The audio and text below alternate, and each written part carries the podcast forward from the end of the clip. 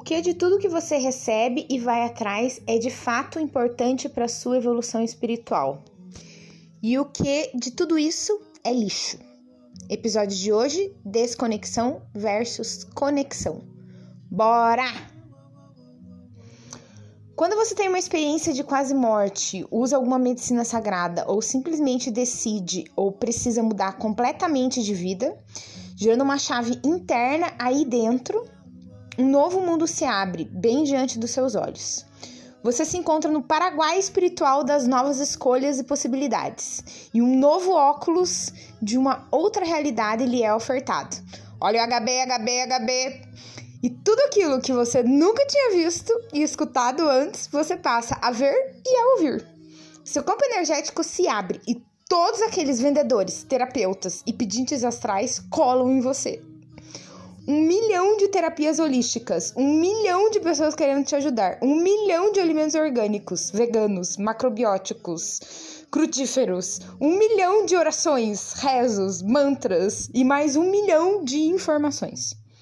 Tudo isso regado de muitos outros seres colados em você, dizendo o que você tem e o que não tem que fazer. Muitos deles são seus guias espirituais e estão ali para te ajudar. Mas, como dizia um professor meu, onde tem muita luz, tem muita mosca. E como saber quem são os mocinhos e quem são os bandidos espirituais quando se é claro e audiente? Ah, é, porque junto com o pacote Disney espiritual virá inteiramente grátis uma habilidade extrasensorial novinha em folha Maoe. É empata, sinto tudo e todos, socorro, me ajudem. É clareaudiente, escuto tudo e todos, socorro, me ajudem. É clarividente, vejo tudo e todos. Ah!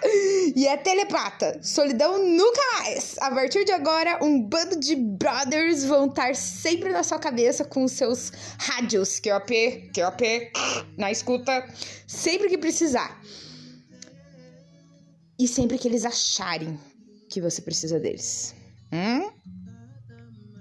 É nessa hora que você percebe que seu funcionário do mês é muito mais complexo do que você imaginava. E que a galerinha aqui de baixo não passa de um bando de estagiário e aprendiz, incluindo você. e quando você pergunta quem são vocês e que carvalho vocês estão fazendo aqui, eles vão falar: somos extraterrenos, vivemos fora da Terra e se comunicamos com você através do seu coração, por telepatia. Também temos guias espirituais, também temos missões, e assim como você, também estamos trabalhando atualmente para ajudar o planeta Terra nessa transição. Assim como aí na superfície terrena, aqui também há uma hierarquia evolutiva a ser seguida e trabalhada. Ou seja, você vai ter que trabalhar para evoluir morto ou vivo, meu irmão. Não tem para onde correr. Então, é bom você começar neste agora. Porque senão você vai acumular trampo quando morrer. Outro bagulho que eu percebi e recebi é o porquê que alguns despertam bem antes, ou seja, abrem as suas consciências, enquanto outros só vão abrir lá na frente. E a resposta é: professor e aluno, curandeiro e paciente. Ou seja, para se ter alunos, precisa se ter professores. Para se ter pacientes, precisa se ter curandeiros. Como vou ajudar outros se ainda não entendi como que a banda toca? É para isso que tem as primeiras levas. Isso já aconteceu algumas vezes, tá? É, é gigantesco grupos de curandeiros e professores de outras de outras vidas que estão relembrando nessa vida agora suas habilidades. Após essa galera, né, curandeiros e professores se limparem e compreenderem a sua missão aqui na superfície da Terra, aí eles vão estar prontos para trabalhar. Essa é a parte aliviante para todos que lá atrás despertaram a consciência quando chega. Muitos já vão trabalhando, né? É, assim que despertam, né? E é através desse trabalho que eles vão se curando e vão se limpando para chegar onde eles têm que chegar para saber qual é a missão deles. E muitos outros precisam se limpar completamente primeiro, fazer muitas curas, é, se libertar, né? O que são essas limpezas? Basicamente são limpezas é, que foram inseridas na nossa cabeça de crenças limitantes de sistemas da não-luz, né? Que estão aí, né, para nos confundir, para nos desconectar. Então, essas são as limpezas que são feitas, né? E aí, a partir do momento que você limpa, aí você tá alinhado para começar o seu trabalho, começar a sua missão. Bom, isso é incrivelmente empolgante, mas é, ao mesmo tempo faz com que você comece a trabalhar e não tem para onde fugir.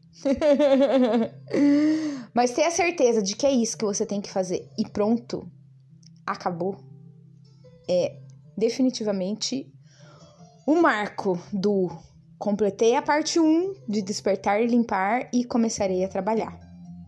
E é nessa hora que, quando isso acontece, você tem a certeza absoluta de que está conectado. E todas as desconexões que te deram experiências, muito importante, e te tornaram fortes, para um dado momento você conseguir sacolejar todo o seu corpo e dizer: vazem! Aê!